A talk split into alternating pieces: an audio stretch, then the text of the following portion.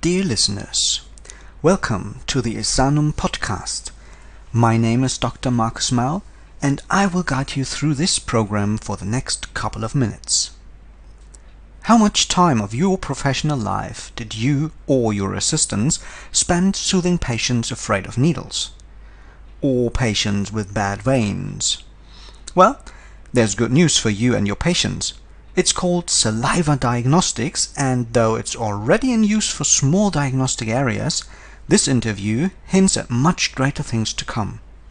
It is cheap, it is non invasive, and it is definitely not hurtful.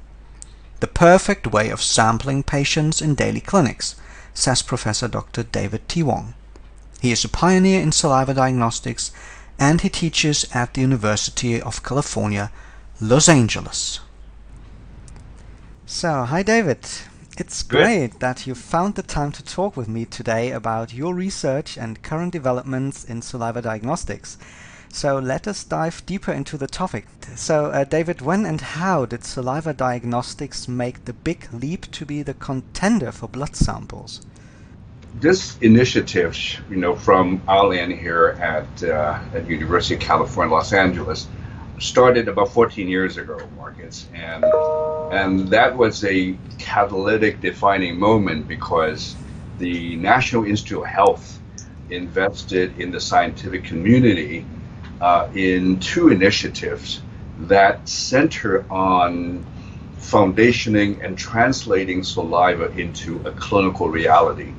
One of those initiatives is to comprehensively decipher, catalog the the proteome in, in human saliva, the, the thought is that with that definition and granularity of, of the proteome, then we could begin to develop, you know, biomarkers, proteomic biomarkers in saliva for, for uh, you know, clinical, you know, utility, early detection of diseases and, and, and health monitoring. The other initiative is to develop point of care tools that could enable you know clinicians, physicians, nurses, and dentists that could that could take a drop of saliva and monitor these disease discriminatory information uh, in in a in a healthcare setting. So so the marriage, if you will, of these two initiatives, the proteome and this point of care you know initiative, could deliver a, a platform and and these these diagnostic tools to clinicians for detection of diseases and health monitoring. So, so that was an enabling initiative 14 years ago, and the scientific community engaged, and my lab here at University of California, Los Angeles, uh, was engaged actually in both of these initiatives. So it was a very um, defining moment in the sense that both engineering, in, in engineers in building, you know, tools, as well as proteomic expertise,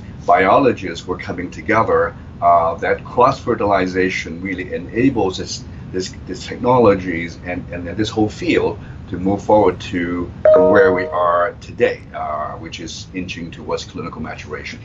So, saliva contains proteins, DNA, cell debris, RNA, and so much more, right? So, how do you use that, for example, to develop cancer tests in saliva samples? The idea behind these capabilities really is is is in the current theme of personalized medicine, precision medicine, the ability to utilize the omics information, be it protein, genomics, or you know metabolomics, these constituents that are so populated in body fluids, such as blood or cerebrospinal fluid, they are equally endowed in saliva as well. So I think our work and others you know, substantiate that and foundation that. So with these sort of diagnostic, if you will, constituents uh, defined, one could then begin to develop, you know, looking at that saliva of individual with with a disease phenotype, for example, that have oral cancer or or metabolic disorder, and compare their saliva constituents with a, a group that don't have that, that clinical manifestation and there are tools and methodologies that are in place to rigorously develop mm-hmm. and rigorously validate these targets that that could eventually advance these these targets towards clinical you, you know utility for early detection of diseases, monitoring health, amongst other other utilities. So so the tools are, are present. Perhaps what's new and, and, and novel about saliva is that these constituents are in saliva. And prior to this landscape of work in the past 14 years is is very little is known about what's in saliva. I think the proteome was the first initiative that was put in in the in, in that domain then is quickly followed by other molecular constituents, genomic, the microRNA, the, the metabolomics. So they are equally endowed in, in saliva. And, and knowing that, then we can begin to develop and train these targets for clinical applications. Okay, and you and your colleagues developed one of those tools, right? The EFIRM technology. Mm-hmm. So, uh, what is that, and how does it help in cancer detection? It's, it's a very interesting development, uh, Marcus. And um, you may recall that I mentioned 14 years ago when the National Institute of Health implanted these new initiatives in the scientific community, meaning the uh, you know the proteomic initiative and the point of care capabilities. The, the point of care capabilities is really the background and foundation of this electrochemical technology uh, we, we acronym it EFIRM, which stands for Electric Field Induced Release and Measurement, mm-hmm. is a electrochemical technology that could detect molecular target with performance and sensitivity and specificity that surpasses current current technology of digital PCR or a next generation sequencing. So it find a, a, a, very unique entry point initially developed for that optimized for saliva diagnostic and, and, and this entry point into this landscape of liquid biopsy, monitoring circulating tumor DNA, and, and EFIRM has this capability to detect these targets with uh, with unparalleled you, you, know capability compared to current technology. So EFIRM has a background that developed through this saliva diagnostic capability, optimizes fluid, and perhaps you know what is really of, of value in addition to the performance is that this is optimized for saliva, and what is required for this detection is a drop, 50 microliters, Marcus. Wow. A typical, a typical micro, a liquid biopsy needs 10 ml of blood. You yeah. take 10 ml of blood, spin it down 4 ml of plasma, and do one assay. So, so EFIRM is direct detection, taking one drop of blood, and and then all these secondary advantages of saliva being non-invasive, you know, non-painful and non-embarrassing. So, so we're very excited about this capability and advancing it towards uh, a liquid biopsy uh. Yeah, great. So uh, many people just think uh, of cortisol measurement and HIV mm-hmm. detection in saliva, mm-hmm. but are there also any other saliva tests out there to be used in daily practice already, and how reliable are those compared to normal blood tests? That's that's a very important question, uh, Marcus, that you ask. I think the HIV, the oral, the OraSure test and, and, and the cortisol test are clinical tests that, that, that are in, in practice right now, and they are also regulatorily approved. I think that's an important definition that we need to to put in place here because there are claims or they, there are you know tests out there that, that make the claim that saliva has certain performance for a host of applications but how far along have they achieved regulatory approval? And I think that's that's an important bar that as readers or users uh, need to be cognizant of because what what companies can put out there, you know, may or may not have those claims that they they seems to advocate. So um, yes, HIV and, and the cortisol test, there are other hormonal measurements that are being sort of marketed by by very reputable you know vendors but just be cognizant of the fact that uh, you know these these these these products out there you know may not have achieved the importance of, of regulatory approval and and that's the bar that we, we, we want to adhere to because not until you know a, a, a certain you know you know technology uh, claim has achieved regulatory approval can we have that level of confidence especially to be used by by yeah. patients yeah. and, and, subjects yeah mm-hmm.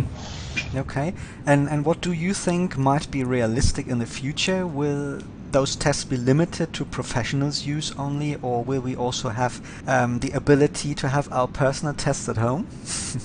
Obviously, this is crystal balling into the future, of Marcus. Yeah, yeah. What I, I will submit to to you and, and the listener is that you know I think the, the importance is is to scientifically foundationed saliva as a clinical sample type and determine the, the clinical utilities that could achieve regulatory approval. The fact that it is um, non-invasive, the fact that you know we produce you know a liter worth of saliva on a daily basis, and and I and I still recall that you, you reminded me that a cattle you know produce 180 yes. liters of worth of it. yeah, amazing piece of information, Marcus. So um, that um, you know that ability to obtain this fluid non-invasively you know at home. And so the eventuality of home care or home monitoring of, of a host of clinical you know you know capability is there. So so I, I think the future is is very in, immense and exciting but importantly is let's make sure the scientific foundation is there. Yeah. because once that credential itself and and it can open up to a, a lot of lot of doors you know, professionally and also for home care as well. Mm-hmm.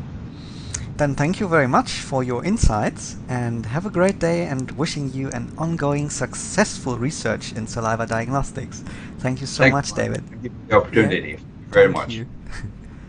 Dear listeners, we will keep you informed about the advances of this breakthrough technology in this podcast. In the meantime, the whole field of oncology seems in motion did you ever hear of cars and trucks and what role they do play in cancer treatment? Well, CAR T cells have been celebrating a success story in the treatment of various leukemias and lymphomas since last year. In the case of solid tumor diseases, however, they have so far failed. This is mainly because T cells are unable to penetrate the shield of immunocells around a tumor site. However, this could now change with the help of cars and trucks.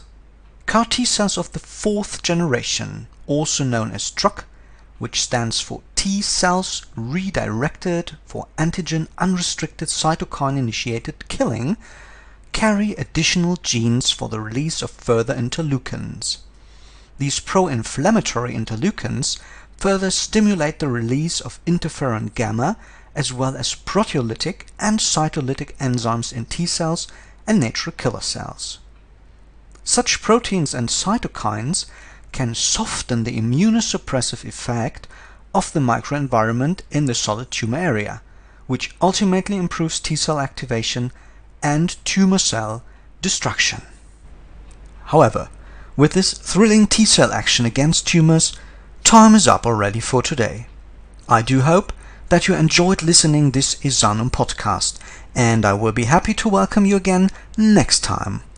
Thank you very much for listening, stay healthy, and best wishes, yours Dr. Markus Mau.